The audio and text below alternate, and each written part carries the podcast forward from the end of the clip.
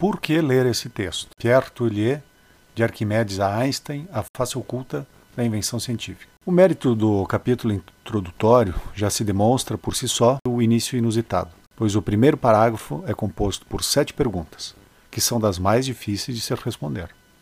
A ideia do livro, e não só do capítulo, se destina a complicar a imagem que muitos manuais e obras de divulgação pintam das atividades científicas em geral.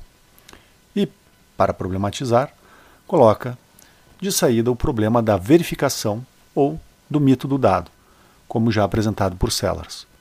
É verdade que uma teoria é boa quando confirmada pelos fatos?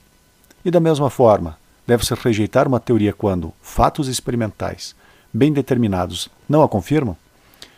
E denuncia o abuso e o uso vulgar que fazemos de conceitos como fatos e verdade, como algo homogêneo e bem delimitado, que todos sabemos o que significa quando apelamos para eles. Mas, que nos é mostrado, é um quadro bem mais perturbador e complexo. Ao apresentar os fatos como uma espécie de prova maciça da verdade da ciência, dão a ela uma publicidade exagerada. Ao mesmo tempo, empobrecem e desvalorizam o que às vezes chamamos de aventura científica. Mas nos lembra que as teorias só se tornam completamente verdadeiras quando não são mais teorias. Aqui aparece a questão do fato, e este fato aqui é do pluralismo teórico, metodológico ou prático. E cabe destacar que uma boa teoria não é uma teoria definitivamente irrefutável e absolutamente verdadeira. É uma teoria coerente e que possui uma certa eficácia nas condições vigentes. O mal-entendido começa quando divulgadores ardorosos, às vezes os próprios cientistas, empreendem uma glorificação excessiva da certeza e da objetividade do saber experimental. É o famoso cientificismo. Daí nasce, e aparece aí, o hipotetismo universalista kantiano. O que, que seria isso? Seria colocarmos aquela famosa frase: tudo se passa como se. E Tullier iniciou um parágrafo com a seguinte frase: Tudo, ou quase tudo, se passa como a vossa teoria pretende, mas isso não prova que todas as afirmações contidas nelas correspondam à realidade. A ideia de que a ciência se apoia muito em ficções úteis é verdadeira, mas isso não necessariamente, ou melhor, quase sempre, isso não nos conduz à verdade aí com o V maiúsculo. Aí também há uma obstinação, só que essa obstinação fez milagres graças a arranjos diversos e hipóteses complementares, que veremos, né, são consideradas um recurso problemático, as hipóteses complementares, foi possível mostrar que as exceções eram apenas exceções aparentes. Mas tudo isso não se fez em um dia, e durante décadas o sucesso da ciência foi incerto. Mas aí surge a ideologia do ideal da objetividade. Os cientistas devem se resguardar de manifestar preferências pessoais, de permitir que preconceitos filosóficos interfiram em sua teoria e em suas pesquisas, e devem também evitar que tal fato ou tal teoria sejam privilegiados sem justificativa racional. Este estado de perfeita neutralidade, infelizmente, é quase sempre irrealizável, mas é o mais propalado. No capítulo introdutório, na página 15, vocês vão encontrar uma boa tirada sobre como a ciência quer nos fazer acreditar que ela funcionaria e qual é o quadro que ela pinta. Há uma espécie de vulgata epistemológica do conhecimento que esconde mais ou menos deliberadamente este aspecto da atividade científica e pretende dar desta última uma imagem lisonjeira, até mesmo, poderíamos dizer, asséptica. E o que que Tullier diz aí? Nesse momento ele vai dizer que o sábio é visto como um espírito puro, frio, neutro e objetivo que opera num vazio cultural e ideológico perfeito. Naturalmente, deve-se admitir que ele utiliza um pouco né, sua imaginação, que tem uma espécie de dom, graças ao qual consegue formular suas hipóteses geniais. O mantra da ciência vista dessa forma tem a seguinte é, versão: Ciência é invenção e confirmação de hipóteses. Mas isso não funciona assim. E é nesse ponto em diante que Tullier começa a mostrar de forma homóloga que a ciência funciona como a religião, apenas aparentando uma forma diversa.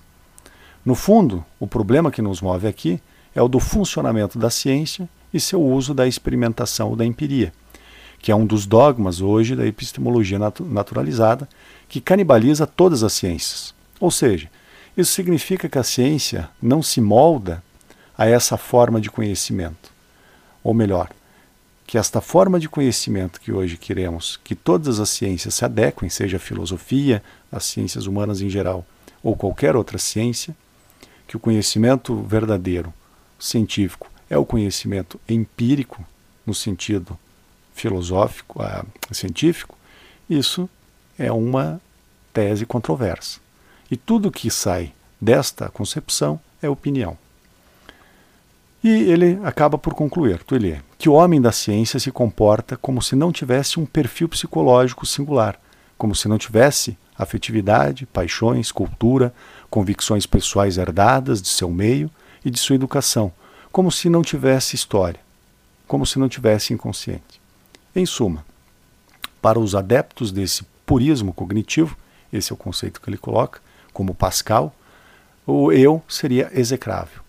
No máximo, os homens da ciência terão um sobre-eu excepcional, ao qual devem sua vocação, e graças ao qual comungam de grande confraria dos sábios autênticos.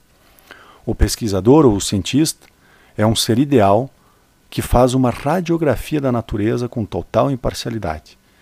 Essa é uma visão totalmente equivocada, que já foi criticada por Richard Rorty no seu livro A Filosofia como Espelho da Natureza. A tese central de Rorty consiste em mostrar como a filosofia moderna foi em grande parte dominada por uma ideia básica, qual seja, o pressuposto de que a mente se caracteriza por espelhar a natureza, o que garantiria a possibilidade do conhecimento da representação correta da realidade. É fácil perceber por que essa imagem da ciência, essa mitologia do olhar objetivo, funciona.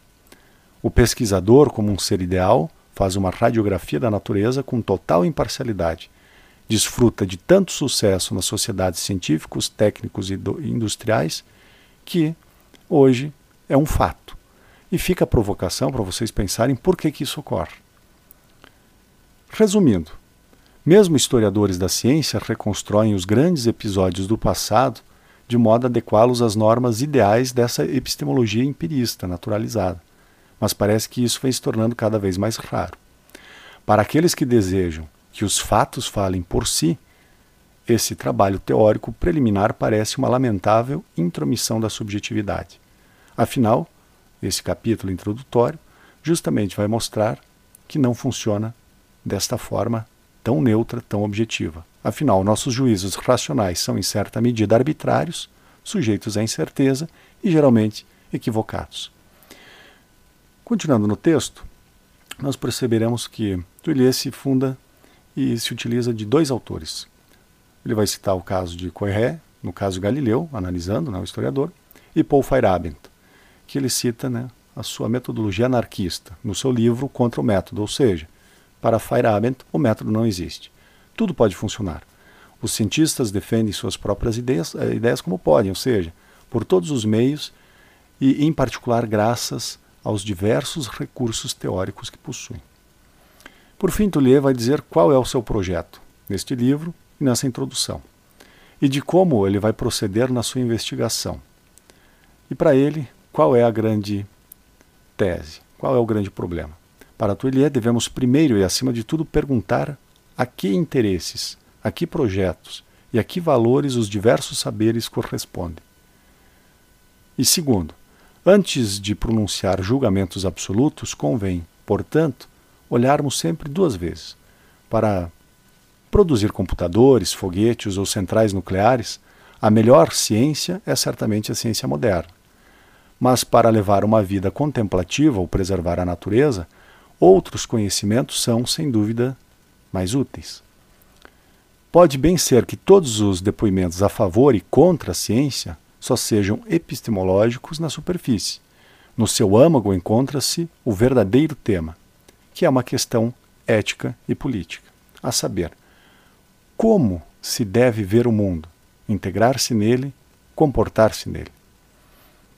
E para concluir, a ideia é sugerir que a racionalidade científica não é necessariamente a única forma de racionalidade. Essa ideia de uma razão universal e impessoal não existe. O que há é homens que inventam e constroem determinadas formas de racionalidade. Assim, o modo de produzir, os modos de viver, os modos de sentir e os modos de pensar é que constroem o saber de cada povo e de cada época. É a partir desse solo que surgem as novas concepções de mundo. E, para tanto, é necessário reconhecer que é a dialética entre a teoria e a prática, e não a vulgar disputa entre a mais ou menos pura, que nos levará a progredir no entendimento do que é e de como funcionaria essa atividade chamada ciência.